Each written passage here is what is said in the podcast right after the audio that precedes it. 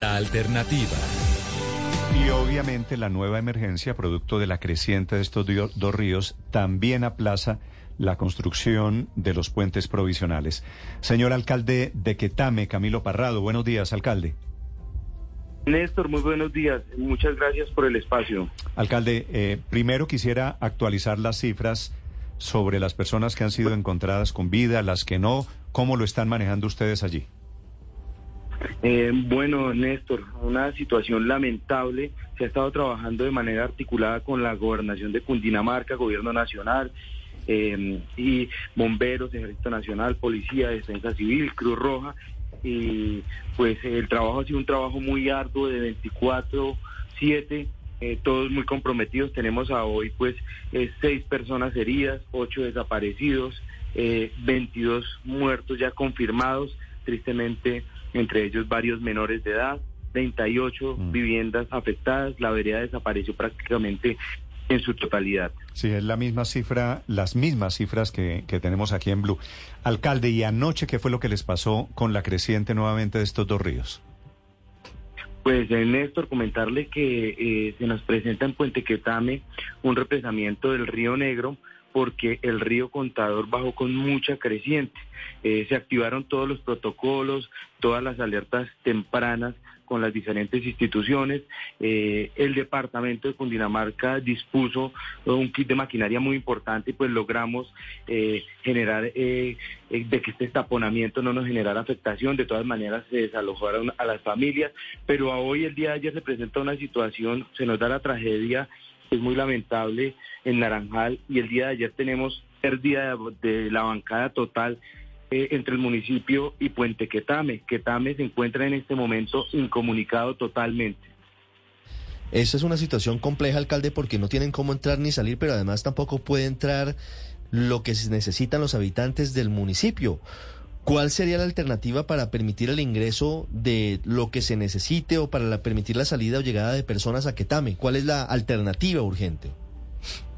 Pues ya planteamos ayer en el PMU con gobierno departamental, el gobernador estuvo sobre las 5 de la mañana ya en el municipio, se plantea con la unidad del riesgo departamental y nacional eh, ayuda humanitaria, kit de aseo, kit de alimentación y en maquinaria eh, con un convenio que tiene la unidad del riesgo con el Ejército Nacional para el ingreso por eh, el sector de FOME, que es la vía alterna que tenemos, una vía pues que es casi a dos horas de distancia, que es una red terciaria que no se encuentra en muy buenas condiciones por el mismo invierno que se presenta. Entonces pues estamos a espera de que se disponga la maquinaria de manera urgente porque tenemos ayer precisamente una persona enferma que se tuvo que trasladar en carro 4x4, eh, la red terciaria colapsada. Nosotros en el municipio tenemos la afectación en Naranjal, pero el resto del municipio tiene una afectación enorme y para nosotros es gravísimo porque, como bien saben, somos una zona eh, de vocación agrícola y avícola. Tenemos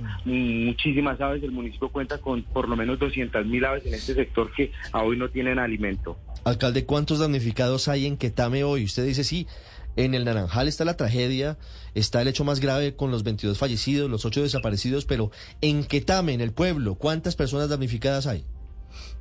No, pues no menos de 500 personas en el casco urbano y en el sector rural tenemos eh, hacia arriba 10 veredas, o sea, la situación es compleja. Eh, los organismos de socorro precisamente vienen, yo estuve monitoreando de manera personal las dos y media de la mañana las quebradas porque nos preocupaba la situación de Puente Quetame. Esta mañana a las cuatro estábamos nuevamente saliendo y haciendo reporte porque los organismos de socorro han estado concentrados en el, en el sector de Naranjal. Ya están desplazándose y estamos con censo y cuantificando porque anoche tuvimos fuertes lluvias. Alcalde, ¿qué otras veredas están en riesgo precisamente por este represamiento del Río Negro? Porque el río Contador está bajando hoy con mucha presión.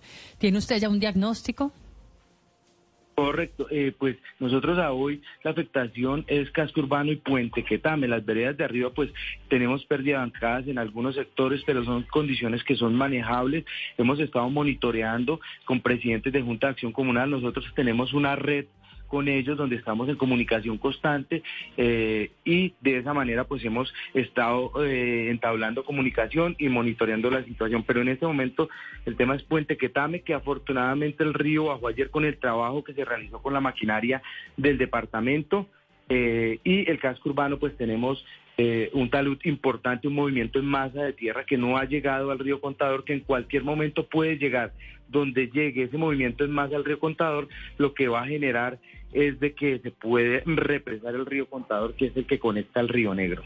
Sí, alcalde, usted habla de 500 familias por lo menos damnificadas, que es el censo que tienen, pero queda la inquietud si allí están incluidos los eh, comerciantes, las personas que dependen, por ejemplo, que trabajan en restaurantes y las ayudas. ¿Ya tienen claro cuántos comerciantes están damnificados, afectados?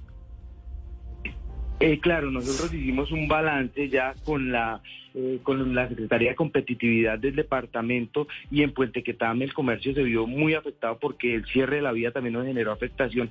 Hay más de 110 comerciantes en este momento. Ya con ese censo eh, que tenemos para eliminar, eh, con el departamento se va a brindar una ayuda. El gobernador generó un compromiso. Yo quiero resaltar el compromiso del gobernador. Ha estado todos los días prácticamente aquí en territorio, llamando, atento y pues que nos brinden ese apoyo de llegar a los comerciantes con ayuda ayudas económicas y también eh, a la parte urbana, porque ya van a disponer hoy de mercados y de la demás asistencia, pues es, eh, eh, por lo menos fortalece un poco esta situación tan difícil que vivimos hoy en el municipio.